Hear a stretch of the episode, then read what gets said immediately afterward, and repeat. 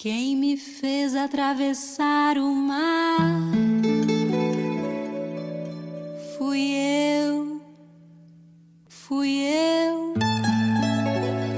Quem me fez atravessar o mar fui eu, fui eu.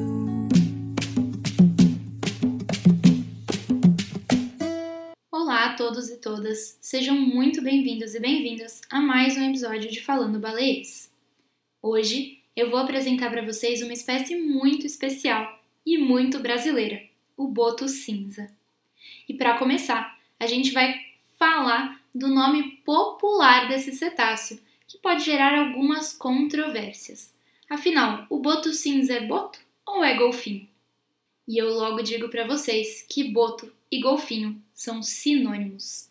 Não existe nenhuma diferença de fisiologia, morfologia ou cores entre esses dois animais. Mas popularmente, mas popularmente, passamos a chamar os golfinhos de água doce de botos e os golfinhos de água salgada de golfinhos. O nome boto começou a ser bastante utilizado pelo oceanógrafo Jacques Cousteau e sua tripulação do navio de pesquisa Calypso, que foi para a Amazônia entre 1982 e 83. Ele ficou impressionado com o tom rosa da pele de um boto de lá da Amazônia e passou a chamá-lo de Pink Dolphin, que a tradução é golfinho cor-de-rosa. Mas, ao longo dos seus documentários, adaptações e materiais de divulgação, nós começamos a utilizar o termo aqui de boto cor-de-rosa para se referir àquela espécie amazônica de cetáceo. Nesse caso, o habitat do animal foi usado para determinar se ele era um boto ou golfinho. Já no litoral paulista, a diferenciação foi um pouco diferente. Os habitantes chamavam os animais mais costeiros, que estavam sempre próximos à costa, de boto, e os que se encontravam mais afastados da costa, de golfinhos.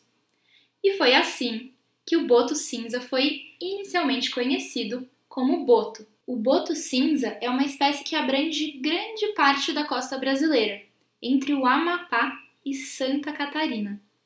Ele tem preferência de uso de águas relativamente rasas e de estuários, baías protegidas e, na maior parte das vezes, regiões costeiras próximas a conexões com rios e estuários. Ele está presente o ano todo nessa área, em águas até cerca de 30 metros de profundidade, e nós podemos considerá-lo a mais brasileira das espécies de cetáceo. Nenhuma outra espécie de cetáceo passa tanto tempo pela nossa costa e em uma faixa tão extensa como o boto cinza. Porém, é importante destacar que ele não ocorre só no Brasil. Sua distribuição segue até Honduras, na América Central. Dizemos na ciência que essa espécie é endêmica da América do Sul e Central, no Oceano Atlântico. Endêmico significa restrito, ou seja, sua distribuição é restrita às Américas do Sul e Central. O boto cinza atinge em média até 2 metros de comprimento quando adulto. Sua coloração, como diz o nome, é acinzentada e não se destaca em grande parte da sua área de distribuição, muitas vezes passando despercebido quando as embarcações passam próximas a eles. E aí, vem uma outra peculiaridade que ajuda a tornar o boto cinza desconhecido. Ele não gosta muito de embarcações. Ele tem um comportamento muito tímido perante a nossa presença. Talvez o ruído bem alto e estridente gerado pelas embarcações, junto ao risco de ser atropelado, fazem com que o boto cinza sempre fique bem longe das embarcações. Nos próximos episódios, quando eu for conversar com vocês sobre o golfinho pintado do Atlântico, eu vou contar sobre algumas espécies que gostam de surfar nas ondas geradas pelas embarcações. Mas o boto cinza e a toninha definitivamente não fazem parte dessa equipe. Pequenos, tímidos e bem rápidos quando sobem à superfície, com um padrão de coloração que não se destaca nas águas turvas de onde se encontra, são características que historicamente fizeram com que muitos estudantes e pesquisadores que começaram a investigar essa espécie desistissem do desafio depois de um tempo. Não é simples estudar essa espécie de cetáceos que aparenta ficar tão longe de nós.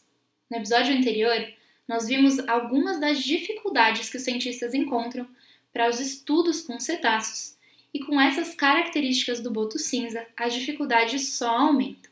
Porém, em fevereiro de 2022, completamos 27 anos de pesquisas do Projeto Atlantis dedicadas ao boto cinza no estuário do Lagamar, águas que incluem o sul do litoral paulista e o norte do litoral paranaense, mais especificamente no complexo estuarino de Paranaguá.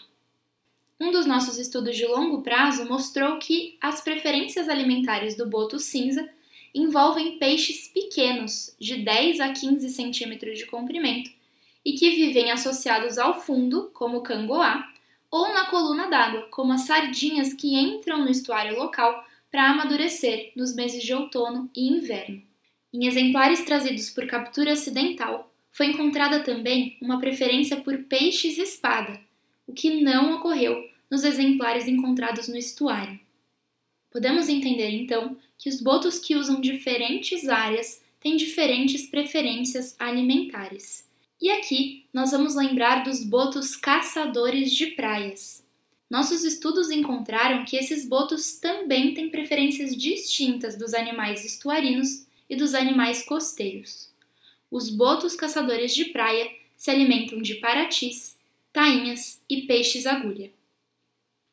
Além de suas preferências, o estudo da dieta dos botos cinzas mostrou um cardápio amplo e diversificado, que inclui pequenas lulas e camarões e pelo menos 20 espécies diferentes de peixe.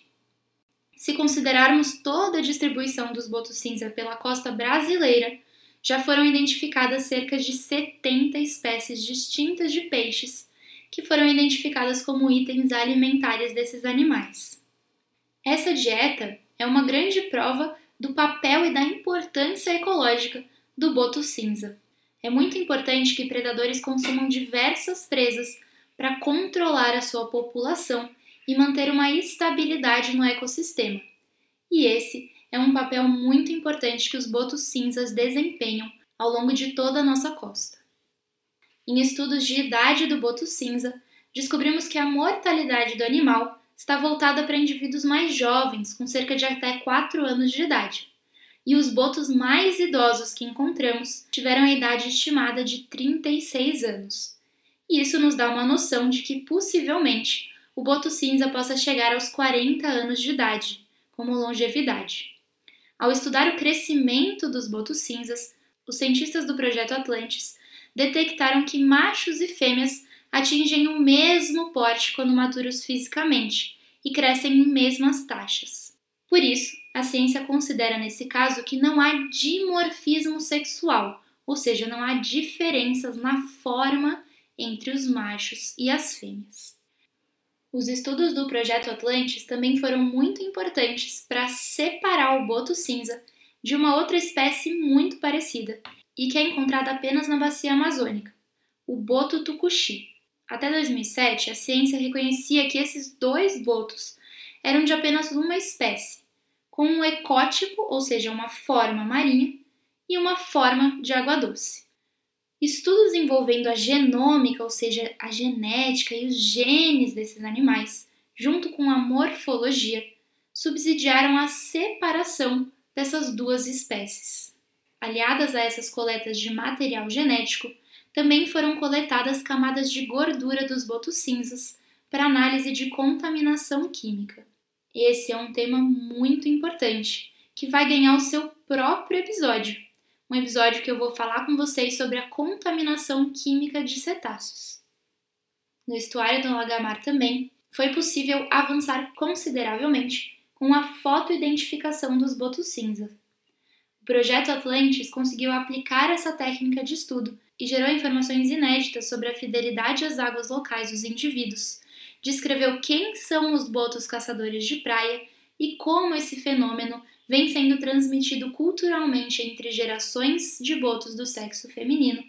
E também descreveu como se organiza a sociedade dos botos cinza em Cananéia, caracterizando os tamanhos e as composições de grupos, mapeando as áreas de uso de mais de 30 botos distintos pelo estuário e descreveu pela primeira vez as movimentações de botos entre o estuário de Cananéia e as águas costeiras locais. e em anos mais recentes, estimando que a população de botos residentes no estuário de Cananéia está em cerca de 400 indivíduos. Hoje, os estudos do Projeto Atlante se concentram na fotoidentificação, e nós esperamos que em breve novas informações ajudem a elucidar um pouco mais sobre o misterioso mundo dos tímidos botos cinza.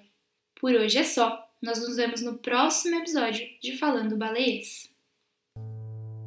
Ela é Lu, ela,